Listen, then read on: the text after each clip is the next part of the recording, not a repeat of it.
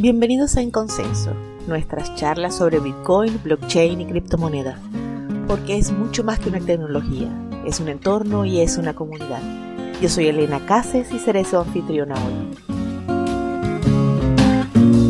Bienvenidos una vez más a un episodio de En Consenso. Yo soy Elena Cases. Yo José Peña. Y hoy tenemos a Leo. Leo Vanderslev es el fundador de una herramienta que acaba de nacer noviembre que se llama Wallet Scrutiny. Hoy vamos a hablar de seguridad, de carteras. Para eso tenemos a un matemático, desarrollador, bitcoiner desde el principio de los tiempos. Leo, un gusto tenerte. Bienvenido. Hola Elena, hola José, un gusto estar en su podcast. El gusto es todo nuestro. A ver, Leo, ¿qué hace una cartera segura? Ya, bueno, eh, si uno quiere ser su propio banco, como es uno de los slogans en Bitcoin, uno tiene que mantener seguro a sus uh, claves privados y para eso es súper importante que no se difunde esos claves a ningún servidor, a ningún otro app adentro de su computador donde uno corre su app y para asegurar todo eso hay un montón de cosas que ver. Un app normalmente tiene cientos de miles de líneas de código que está programado por muchos desarrolladores y todos ellos podrían tratar de hacer el app inseguro, hacer el app difundir las claves a un servidor de un hacker, etc. Y entonces para la seguridad hay, um, hay como una superficie de ataque enorme que hay que asegurar, asegurar y bueno, um, para tenerlo seguro hay que verificar todos esos, uh, todos esos posibles vectores de ataque. se me acaba de disparar toda la paranoia del mundo. ¿Cómo así? Este, yo no sé absolutamente nada de programación. Yo confío en las carteras no custodial que el mercado me dice o los amigos o los panas que sí saben de código me dicen, mira, esta, esta funciona, esta está bien. Y agarro mis, mis llaves privadas y las guardo en un papel y no se las enseño ni a mis hijos. Hasta ahí llega mi seguridad. Pero si me pides que revise el código, ahí me perdiste. ¿Qué hago? Ya, claramente que nadie puede revisar todo el código de una billetera. Entonces, si um, yo debería revisar todo el código de una billetera, uh, ni la billetera que me está pagando desde cuatro años para hacer justo eso, yo conozco por completo. Entonces, yo uh, soy el soy parte del equipo de Mycelium desde cuatro años y desde tres años o algo uh, soy el encargado en publicar las nuevas versiones. Entonces yo tomo el código fuente, yo aprieto compilar y me sale un app que yo puedo subir al Play Store y ahí se publica. Y como yo, yo soy el que compila el app, yo también um, gané la responsabilidad de revisar qué es lo que estoy compilando. Entonces yo reviso todos los cambios que entran a las nuevas versiones. Pero esos cambios son miles de líneas de código. Entonces, como no soy un robot, no puedo um, estar 100% seguro que ninguno de mis compañeros hace algo malvado. Tal vez alguien de ellos um, hace un cambio que después roba la plata de todos los usuarios de la billetera, ¿no es cierto? Y también podría pasar que alguien viene a... O, yo quería explicar cómo es imposible para una persona solo, sola revisar todo el código fuente de una billetera. Pero yo creo que sí podría ser posible de que un experto de seguridad en criptografía puede revisar el aspecto de criptografía de una billetera, un experto en uh, seguridad de redes puede uh, investigar este aspecto del app y de esta manera tener muchos expertos que trabajan juntos en analizar a muchas billeteras. Eso es lo que puede hacer seguro a una billetera. Y para eso la billetera debe ser transparente um, con lo que hace. Eso quiere decir que tienen los códigos que ser visibles, tienen que ser código abierto. Ah, código abierto es un término que, que muchos consideran suficiente, pero el problema es que si el proveedor de la billetera comparte su código abierto y si yo compilo este código, yo obtengo un app que se ve igual como el app del proveedor, pero no es exactamente el mismo app. Tal vez la versión que, compila él va a mandar todas las claves de todos los usuarios al, servidor cuando pasa el primer de mayo, y mi versión no lo hace.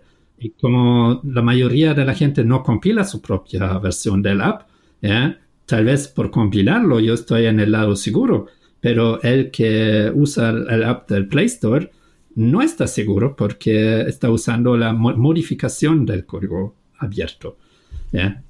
Para eso es importante.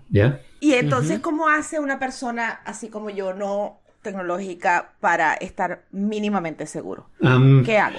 Una persona que no sabe revisar el código debe, y eso son 99.99% de las personas, sí, gracias. debe por lo menos, no, claro, eh, es que eh, manejar, acabo de explicar. Manejar código es un superpoder. Yo lo digo y lo vuelvo a decir. Eso es para mí un superpoder. Y es, eh, y es algo que nadie puede hacer con 100% de precisión y seguridad. Y siempre es una colaboración entre muchos. ¿ya? Entonces decir que cada uno revisa su propio código es... Eh, completamente estúpido pensar que eso podría funcionar. Pero lo que puede funcionar es que uno verifica que el código fuente tiene que ver con el app que está en el Play Store. Entonces, si, si yo podría descompilar el app del Play Store y me saldría el mismo código fuente ah, como está en el repository público en GitHub, yo podría saber que este app en Google Play eh, de verdad está hecho a base del código fuente que está público. Pero eso no se puede. Pero la cosa que sí se puede hacer es reproducir la compilación. Entonces, si yo tomo el código fuente en otro computador que el proveedor y en este otro computador yo aprieto compilar y me sale un app que es bit por bit lo mismo como lo que, puedo bajar del Google Play, yo sé que lo que está en Google Play está a base del código fuente que está público en GitHub. Y si yo puedo entonces establecer este vínculo, tiene un valor para todos los usuarios de esta versión de Google Play, de que un investigador de seguridad analiza el código fuente que se encuentra en GitHub. Ok. Bien, entonces tenemos un paso importante. Si compilo el código que está en la app de, de la, de la, de la tienda, por ejemplo. exacto, tiene que ser igual a la que está en GitHub. Eso ya podríamos decir que es un paso de seguridad. ¿Qué otra cosa? Eso es el único paso en que se enfoca Wallet Scrutiny, porque hay muchas billeteras que son de código abierto, pero ellos no saben cómo reproducir la compilación de su propio app. Y eso no solo es un problema um, si uno desconfía en el proveedor, pero el proveedor debería desconfiar en su mismo también, porque si él, um, bueno, si a, si a, mi casa viene un, um, un criminal y pone la pistola a mi familia y dice, roba a todos los usuarios de tu billetera o tú vas a ver cómo muere tu familia. Bueno, ¿qué voy a hacer? ¿Qué va a hacer cualquier persona? Claro que va a robar la plata de los usuarios, ¿no es cierto? Y eso es... No, por supuesto. es un ataque de la llave de 5 dólares. Claro, claro. Y entonces yo necesito para la seguridad de mi familia también que yo puedo hacer eso sin que nuestros usuarios pierdan su plata. Entonces, si yo hago el cambio que el ladrón quiere que hago y yo ah, lo publico en Google Play, mis compañeros van a parar la publicación al tiro. nadie va a... Eh, Google se demora unos cuatro días, una semana entre que uno sube una un app y ah, hasta que los usuarios pueden bajar la actualización. Entonces, si en esas cuatro, esos cuatro días yo desaparezco y no contesto y mis compañeros ven que yo subí una actualización de nuestro app, claro que lo van a sacar de ahí. Y si yo subo una actualización y los ladrones me obligan de, hacer un show para mis compañeros para que funcione igual la publicación, mis compañeros van a verificar mi, uh, um, uh, mi, candidato de publicación. Y si ese binario no es verificable, si no se puede reproducir lo que yo digo que es la nueva versión de nuestro app, ellos van a hacer todo para que el usuario no lo instala. Y eso solo puede funcionar si es determinista el paso del código fuente al app. Ok. Eh, Leo, lo que me suena es, estás hablando como un vector de ataque que hubo con la wallet de Electrum, que eh, creo que tenía una alerta para cambiar, actualizar nuevas versiones, y esa nueva versión estaba... Eh, ¿cómo decirlo? Era fraudulenta. Entonces ahí hubo bastante gente afectada. Sí, lo que pasó en Electrum, y creo que era la versión desktop, es que el desarrollador tenía un sistema de alerta y el hacker logró de mandar ah, mensajes falsos de alerta y mandó una invitación de actualizar algo que no era de Electrum que después robó toda la plata de los usuarios. Pero eso es algo que pasó a mucha gente, pero de a poco a uno después del otro. yo estoy, y en Android eso no puede pasar, porque en Android el proveedor firma con su clave privado y si el hacker trata de convencer al usuario de actualizar a una versión que no está firmada por el mismo ah, proveedor, la actualización no funciona. Eh, entonces el hacker debería convencer al usuario, ¿sabes qué? Aquí está la nueva versión, desgraciadamente la, no está compatible con la anterior, tienes que borrar eh, primero la otra, instalar la nueva, eh, recuperar tu clave ahí y y eso um, llamaría demasiado de atención para que la gente lo haría. Entonces, ahí Android está más seguro que los wallets de desktop. Pero um, el ataque de la cadena de suministro de, del wallet, entonces si la actualización del wallet está malvado del proveedor oficial, digamos, Ahí el peligro no es que una o dos personas pierden su plata, el peligro es que todos los usuarios de esta billetera pierden su plata. Y si vemos, por ejemplo, uh, porque tú dijiste, um, uh, ¿dónde está? Electrum. Um, Electrum también está en Android y la versión de Electrum en Android no está verificable tampoco. ¿eh? Y ah, ahí serían, ahí disculpe, ahí está. Ahí serían 100.000 downloads, no sé si son 100.000 usuarios o más de 100.000 downloads, puede ser también 100.000 usuarios que probablemente tienen millones de dólares en sus billeteras y si el hacker logra atacar a este eh, mecanismo de actualización, podría robar toda esta plata ah, por el puro hecho de haber actualizado esta nueva versión malvada. Y no hay como ver si eso está pasando, porque el proveedor no puede reproducir su compilación. Cada vez que uno compila Electrum, el binario es eh, muy diferente al anterior. Eh, advierto que estoy empezando a entrar en territorio confuso y desconocido las versiones de escritorio son menos seguras que las versiones de móviles. De las mismas carteras. O específicamente de estas que estamos mencionando. Ah, primero, no, la cosa es mucho más complicada porque en Android. Menos mal. Menos mal que al es más complicado. el, problema es que Android está hecho para correr muchas aplicaciones de muchos proveedores y de proteger el usuario de que de todos esos apps y de proteger todos esos apps de todos los otros apps. Entonces la aislación de um, apps es muy bueno en Android o en iPhone y en Windows, por, ejemplo, antiguamente era así que el usuario siempre instalaba apps y todos los apps que instalaba uh, tenían todos los derechos de hacer todo con este computador, uh, corrieron en el contexto del administrador.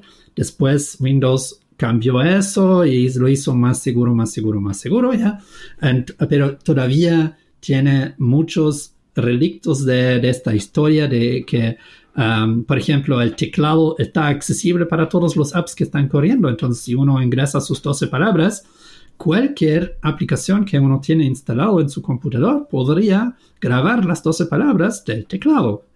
O podría escuchar el micrófono, podría usar la cámara sin que el usuario se dé cuenta. En Android, eso es un poco mejor pero yo no confío tanto en um, Google, por ejemplo, y en Samsung. Entonces yo tengo un dispositivo que no se me ocurre por qué, no se me ocurre por qué tienes reserva, para nada. Entonces, no hay una respuesta fácil de decir usa eso, es seguro. Y ninguna persona seria va a decir que algo es seguro en absoluto. Hay maneras de subir las, los obstáculos para el hacker o ah, para la pérdida de plata, pero no es así. Si alguien dice usa este app es seguro, es mentira, porque el app puede ser un problema, el plataforma donde corre el app puede ser un problema, la cadena de suministro del computador puede ser el problema, etcétera, etcétera. Ok, entonces trabajar en seguridad informática específicamente dirigida a aplicaciones que manejan criptomonedas no es bueno para paranoicos. Eh, yo creo que uno no puede ser suficiente de paranoico para proveer buenos niveles de seguridad. Creo que mi trabajo es ser paranoico. Cuanto más paranoico, más eficiente. Bueno, entonces, en vista de que estamos entrando en territorio resbaladizo del lado de personas no técnicas, vamos a hablar de Wallet Scrutiny y qué ofrece como para que la cosa no se ponga tan exquisita. Yo no sé de código. Yo sé que existen virus que se meten entre la aplicación y mi teclado, pero como un mito así como el coco que aparece en la noche y se come a los niños que no se toman la sopa. Sé que la NSA me vigila por la cámara y por eso le pongo un sticker y hasta ahí llega mi seguridad. Entonces, vamos a hablar, porque evidentemente el tema de las Bitcoin y que la seguridad quede en manos de los usuarios es una vuelta de tuerca adicional de la seguridad. ¿Qué está haciendo Wallet Scrutiny y qué, qué podemos leer de allí? ¿Cómo puedo leer los datos que da? Si ustedes entran a la, a la, página web, que va a tener el enlace en las notas del episodio, se van a encontrar con una lista de carteras y una serie de como valores en verde los que dicen que son verificables cuando fueron probados, una que dice no verificable con un signo de exclamación y unas rojas que dice que no tiene fuente. Y entre las rojas que no tiene fuente, pues hay unos, van a encontrarse con unos logos muy conocidos allí. Entonces, ¿Cómo leemos esto? ¿Salimos corriendo? ¿Nos llevamos los bitcoins, los ponemos todos en carteras de papel? bueno, la, la, billetera de papel también se debe gastar en algún momento y en este momento... Claro, y... No, no, no, me estás dejando alternativa. No, y también la, la forma más moderna de hacer billeteras de eh, papel es de eh, escribir las 12 palabras en su en un papel y guardar eso, ¿no es cierto? Pero ¿de dónde viene el azar de esas 12 palabras? Y si eso tocó en algún momento a algún computador conectado a la red, tal vez ya se copió al hacker. eso, yo creo que en este momento ya existen billeteras que están hechos para robar a todos los usuarios y están tomando notas de todas las billeteras que se generan. Esto puede ser que genera azar de mala calidad. Entonces, si el eh, proveedor en realidad no te da una seguridad de 12 palabras, pero solo de 4 palabras, va a tener suficiente de billeteras para que no pasan colisiones entre las billeteras rápidamente, pero él puede fácilmente regenerar todas las billeteras y puede ver cuáles tienen plata, cuáles no. Y cuando eh, la comunidad de Bitcoin se da cuenta que hay un problema con esta billetera, él vacía todas esas billeteras en un segundo y todos estos usuarios pierden su plata. Y ahí no importa si ellos tienen sus 12 palabras en papel o en un app uh, online. Uh, entonces, um, si permites uh, explicar un poco qué son esas, qué, qué, es esta lista en la página para... no solamente te lo permito, te lo pido por favor. Ya. Hazlo. ok, entonces ah, es súper importante saber qué hace el app y solo la categoría verde, que son los que son verificables, permiten que uno analiza el código fuente para entender qué está haciendo el app que uno baja del Google Play. Y ah, entonces esas son las primeras ah, cinco billeteras. Y después vienen billeteras que supuestamente son de código abierto, por ejemplo el blockchain info o blockchain.com ahora um, tiene 5 millones de downloads. Y uh, ni contesta a solicitudes qué pasa con la verificabilidad de su billetera. Um, y hay, hay, muchos que son bien famosos, algunos son, muestran interés de mejorar este problema. El Electrum ya dijimos y ellos eh, tienen el ticket abierto mucho tiempo antes de que yo empecé con Wallet Scrutiny, um, de que ellos buscan tener verificabilidad, pero todavía no lo tienen. Um, esos son los que son código abierto o no, no verificable, pero también hay los que ni comparten el código fuente. Y Coinomi es la más grande ahí, o el Trust Crypto Wallet, y esos dos tienen un millón de downloads. Y Coinomi antes estaba de código abierto, ellos uh, decidieron que sería mejor no ser de código abierto y um, quién sabe por qué. Um, y bueno, más abajo en la lista uh, vienen los custodiales. Ahí está la billetera más grande del mundo en Android, que es de Coinbase. Coinbase, claro, es una casa de cambio, entonces muchos lo usan como casa de cambio y por eso también usan el app que provee la casa de cambio donde ellos compran sus primeros bitcoins.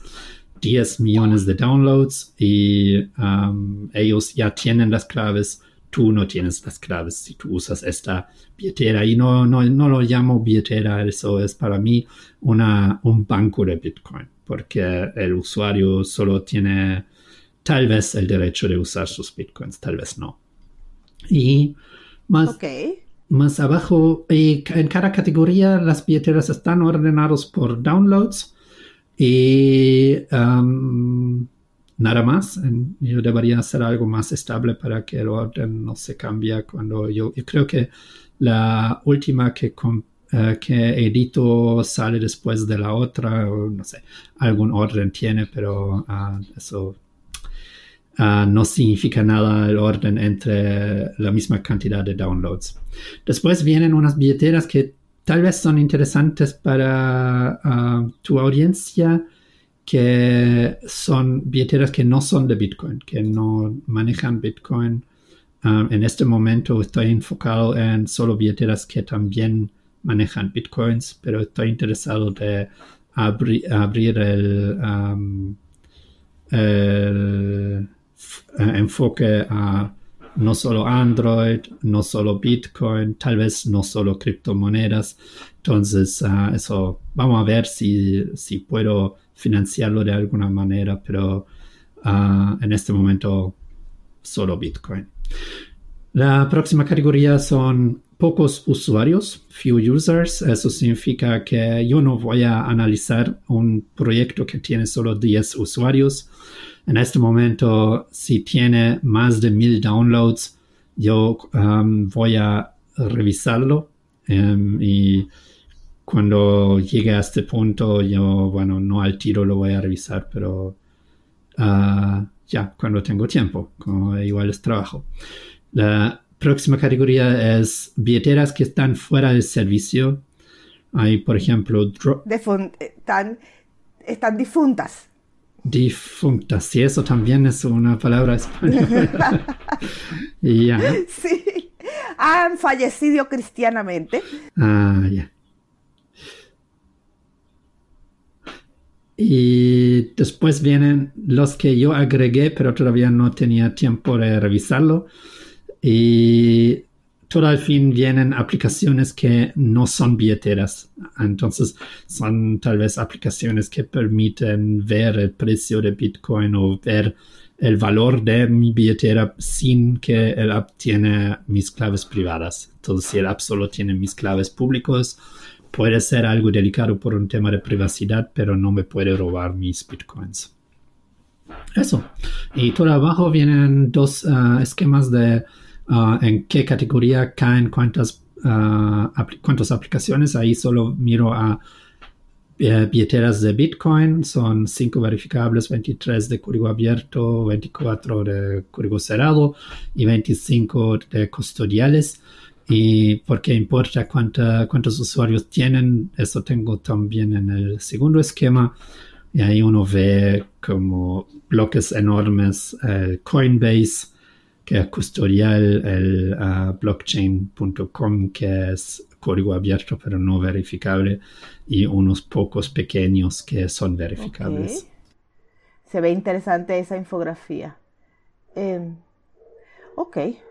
Bueno, entonces, si yo quiero, eh, voy, a, voy a abrir mi primera cartera, tendría que, en aras de tercerizar mm, la prueba de seguridad, escoger entre las cinco primeras. Confiar en el criterio de Wallet Scrutiny y decir, bueno, entre las cinco primeras son carteras que tienen muchos, muchas descargas y son verificables cuando, son, cuando han sido probables, probadas. El problema es que verificable no significa verificado. Entonces, nadie hace el trabajo de revisar la billetera de otra compañía y para eso falta todavía algún incentivo de hacerlo. Entonces, hasta que los proveedores no ofrecen un bug bounty, nadie... Leo, un, detalle con, con, eso y cuando son competencias, porque he visto bastante como, por ejemplo, eh, las hardware layer y todo eso se revelan vulnerabilidades a cada rato. Ya, claro que ellos hablan mal uno del otro, pero ah, con mucho cuidado. Por ejemplo, yo también yo tengo una opinión muy fuerte sobre ciertas billeteras que ah, por mucho tiempo no pude expresar porque solo ah, hubiese sido visto como el empleado de Mycelium ensuciando esta otra billetera. Ahora con Wallet Scrutiny tengo como dos gorros que, eh, que me puedo cambiar ok, ahora como Wallet Scrutiny puedo opinar tal vez un poco diferente sobre ciertas billeteras que puedo como empleado de Mycelium. Pero ah, claro que es un conflicto de, eh, un conflicto de intereses que claramente complica un poco la vida. Pero de toda manera, claro, um, Trezor y Ledger tienen unas um, filosofías diferentes. Uno dice, uh, importante es ser transparente. Trezor uh, dice, más importante ser transparente que uh, ser um, seguro contra cierto tipo de hacks. Y Ledger dice que es mucho más importante ser seguro contra esos tipos de hacks que ser transparente. Y entonces de esta manera uno no sabe si Ledger tiene una puerta trasera para gobiernos para ver todo lo que está pasando en, eh, esta billetera um, o um, no sabemos si Trezor está uh, demasiado fácil para hackear, pero bueno, todos los hacks que escuché de Trezor son uh, si uno tiene acceso físico, y bueno, un gobierno con acceso físico a un Trezor probablemente tiene acceso también a las claves privadas que están guardadas en, eh, en el chip, pero no tiene necesariamente acceso a los bitcoins si el usuario está usando un passphrase. En Ledger, tal vez el passphrase se graba en el, chip que está uh, que tiene código secreto, tal vez no, uno no sabe, pero uno puede tener más confianza que un hacker cualquiera que entra a mi oficina no puede robar uh, la plata de, mi ledger. Entonces, ahí la opción es, bueno, uno usa multifirma con un ledger y un Trezor y así uno uh, tiene otros otros problemas, pero no más uh, tiene que elegir de um, cuál de los eh, escenarios de ataque le preocupa más. Vale. Yo tengo una gran duda que siempre he tenido. En estas wallets, como tal, ¿cuál es su modelo de negocio? ¿Con qué viven? ¿Con qué producen ganancias que lo hacen sostenibles en el tiempo? Ah, depende. Hay, uh, uh, wallets, por ejemplo, lo de Schildbach, que está la segunda en mi lista. Um, es la primera wallet open source que estaba como bajo una licencia libre, creo. Y no sé de dónde saca la plata porque no tiene servicios secundarios um, integrados, pero otros sí tienen casa de cambio integrado y si tú usas la casa de cambio integrada, tú pagas con la tasa de cambio um, Ah, bueno, en realidad creo que tú, recibes la misma tasa de cambio que un usuario que va a la página directa, de forma directa, pero por traer clientes, la casa de cambio da un porcentaje al proveedor de la billetera y uno tal vez encuentra, por, ejemplo, en Mycelium uno puede usar su hardware wallet. Y si uno encuentra eso adentro de la billetera, uno ve, ah, puedo usar Ledger, ¿qué es Ledger? Ah, uno aprieta Ledger, ah, es un hardware wallet y ahí uno aprieta el link al hardware wallet y uno lo compra. Bueno, si uno lo compra después de hacer clic eh, adentro de la billetera, uh, Myserium uh, recibe una compensación ahí, un, uh, ¿cómo se dice? Un affiliate. Una comisión. Una comisión. Un link de afiliado. Claro. Sí. Y eso. O uno compra bitcoins en su billetera, muchas billeteras tienen integrado compra bitcoins con tarjeta crédito o algo así. Y ahí también, y ahí también sacan comisión. Claro. Y Leo, entiendo que en tu página ahorita estás enfocado más que nada es a seguridad. Va, también pondrías este cómo manejan la privacidad de, los usuarios en, con respecto a sus llaves públicas y privadas. Eh, bueno, privadas, entiendo, pues sus llaves públicas, por ejemplo. A, su persona, pues. privacidad para mí es importante, para el, pero el enfoque de Wallet Scrutiny es como el, em, el componente esencial para que cualquier análisis tiene sentido. Porque si yo reviso el código abierto de una billetera sin preocuparme de que es verificable, ¿eh? puedo llegar a la conclusión que esta billetera es súper privada, ¿eh? porque tiene súper mixing y que, sea para anonimidad. Pero en realidad esta billetera comunica toda la información con el NSA o lo que sea. Entonces, Ah, sin tener este vínculo entre código fuente y el binario de Google Play, no tiene sentido argumentar sobre detalles de implementación.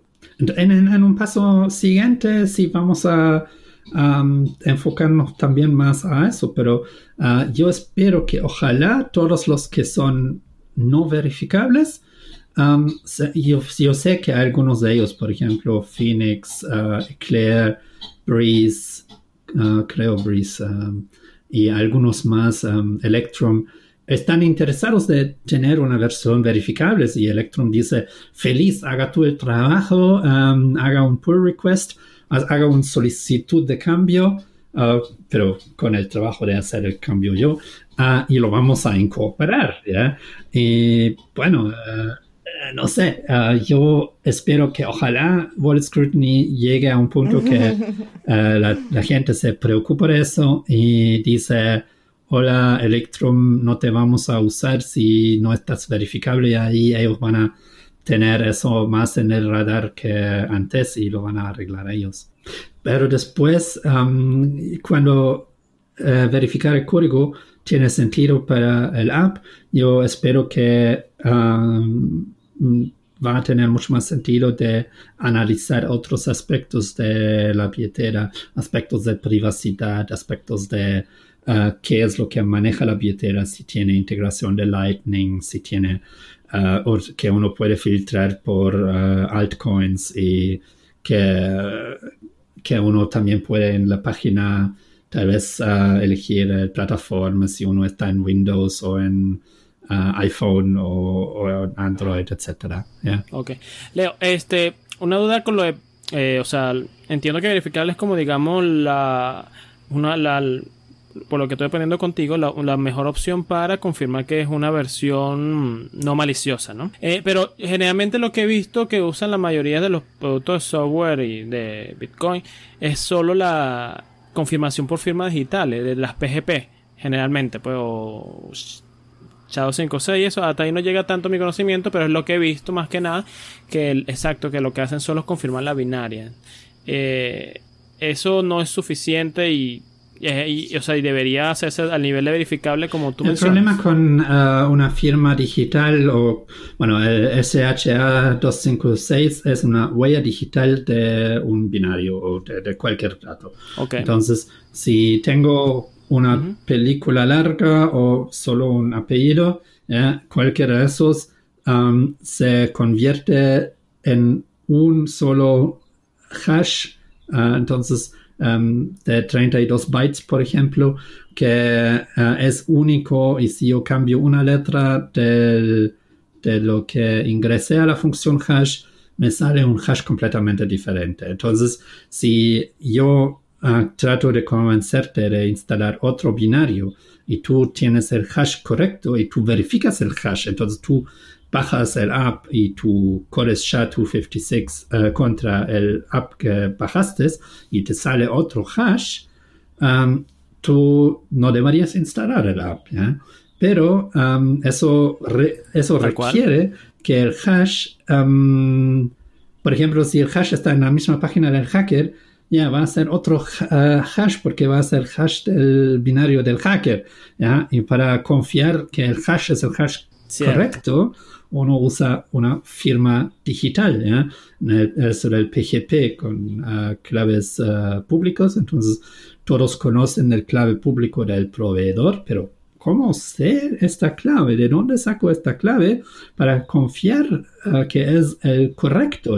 Si lo bajo de la misma página, ya perdí otra vez. Entonces yo tengo que conseguirme esta clave pública del proveedor de una fuente confiable y la ventaja es que si yo lo bajo una vez y nunca lo bajo otra vez, yo sé que no se va a cambiar. Entonces, cada vez que yo quiero verificar una firma de un hash, um, yo puedo hacerlo con esta, uh, esta clave que yo bajé el año pasado del proveedor y puedo verificar que la firma todavía es válida, pero es un proceso bastante técnico que otra vez 99% de los usuarios no van a hacer.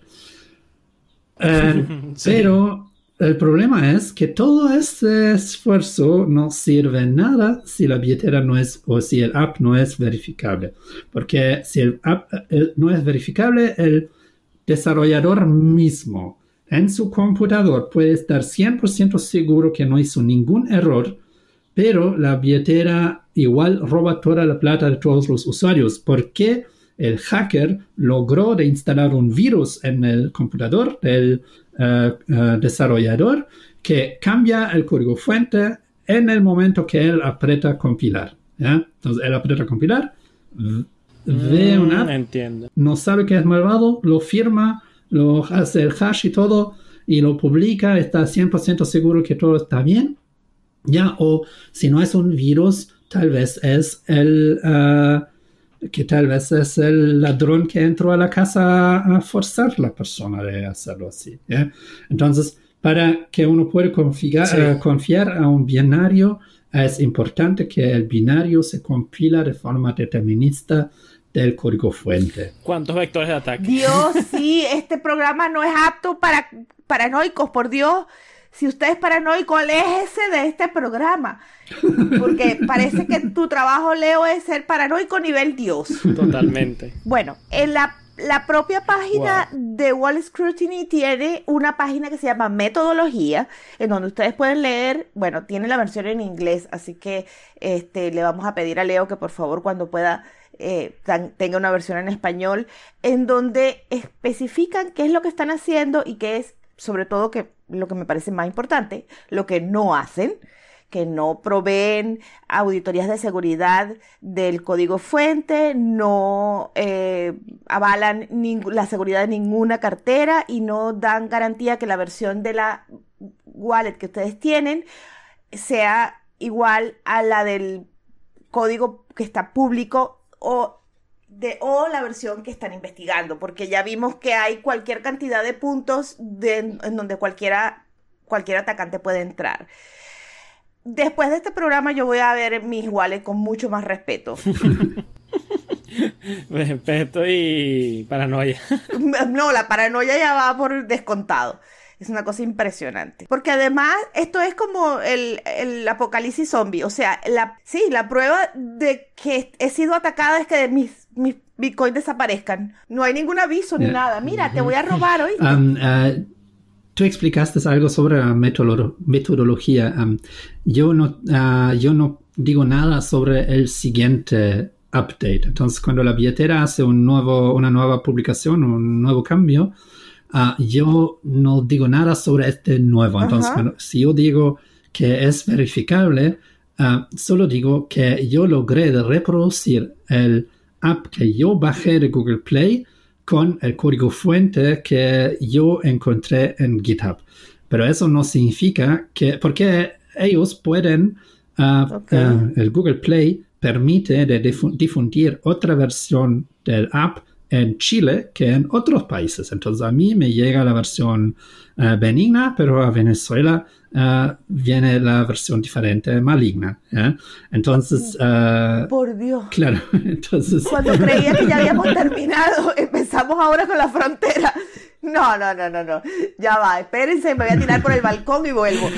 Pero trato también de... um, um, y el problema es que uh, cuando publican la nueva versión, um, claro que yo to- todavía, todavía no la conozco, ¿eh? entonces puede ser que él hace 20 actualizaciones benigna y la 21 es la que roba la plata a toda la gente.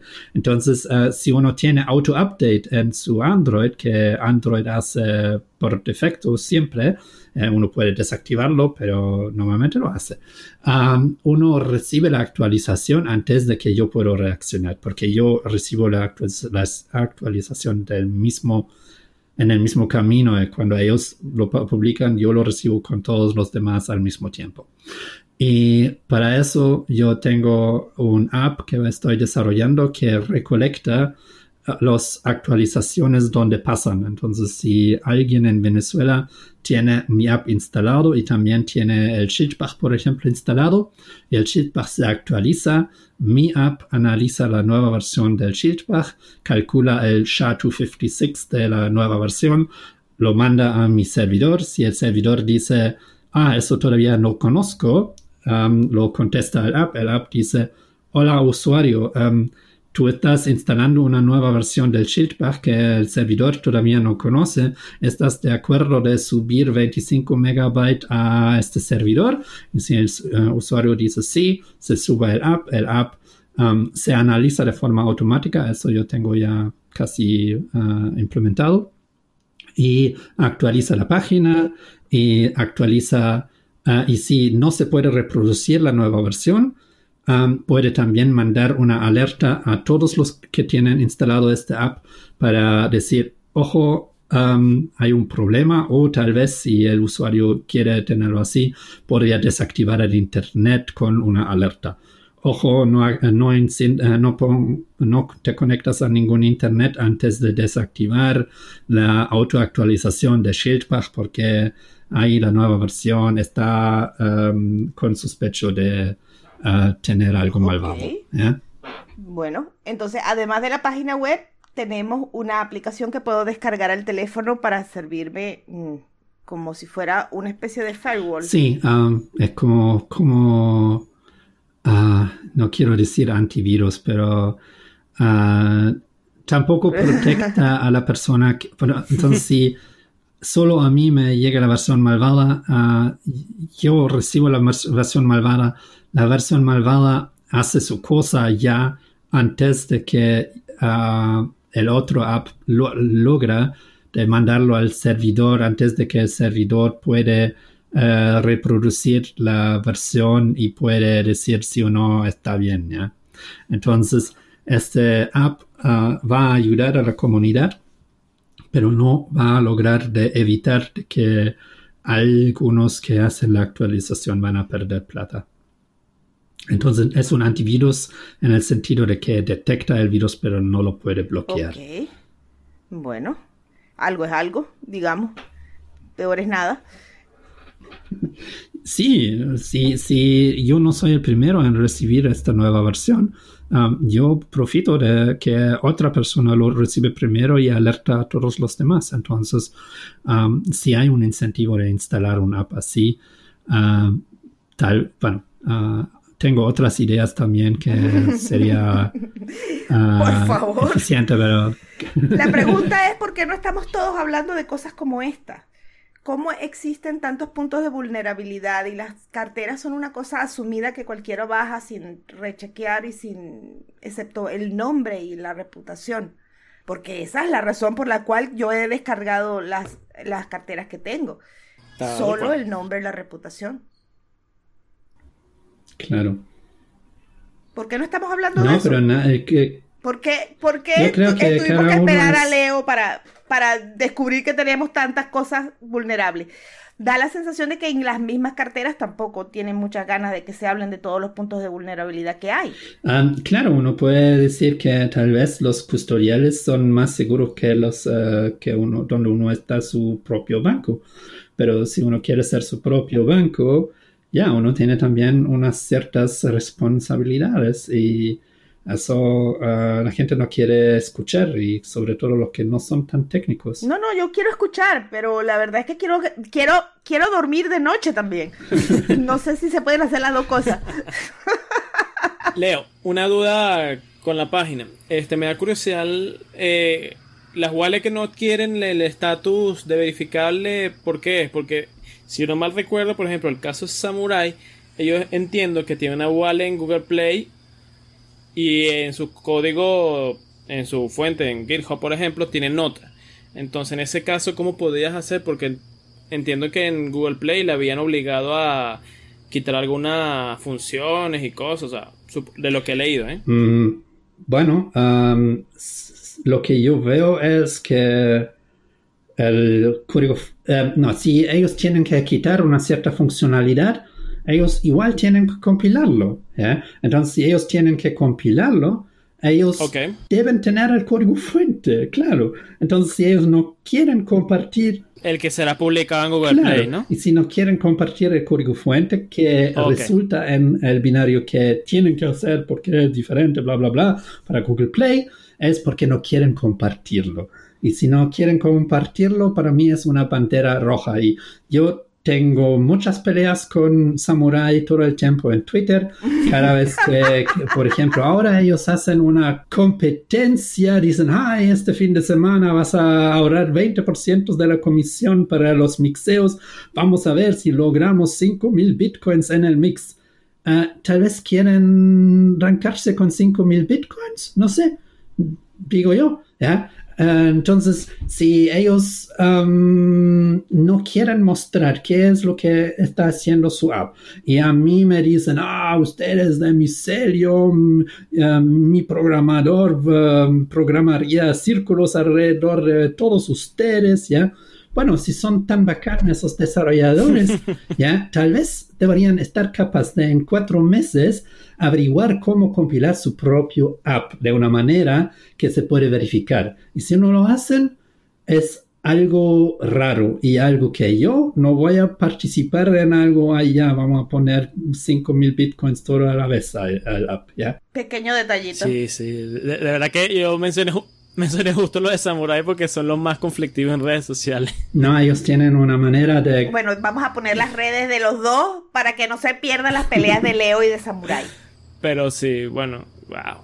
No, o sea, todo esto lo de la seguridad de las wallets, todo el mundo y hay que aprenderlo porque qué, miedo. Dime si está, eh, a que estás paranoico, a que estás. Claro, porque no tengo los conocimientos de Leo, que sabe de seguridad informática y todas sus Yo no sé si los quiero tener. Y solo veo la gente, la gente que, que, nada, por ejemplo, a Samuel la vanagloria en todo el mundo por sus avances en, privacidad, de transacciones de Bitcoin. Sí he leído varios comentarios en contra de cómo manejan sus códigos fuente y eso. Entonces, hay muchos detallitos que uno... El código fuente. Sí, sí. Ah, la cosa es que el código fuente no es necesariamente malo lo que publican, ¿ya? Pero me interesa uh, qué es lo que va uh, adentro del app. Porque quiero correr lo que está en GitHub, no lo que están compilando ellos sin uh, contar um, la verdad. Bueno, en vista de que ya nos pusimos este, en modo eh, paranoia total, en vista de que ya hemos sido concientizados de la importancia de verificar el código fuente y la compilación y que todas las carteras tengan en Wall Scrutiny tengan sus letritas en verde arriba.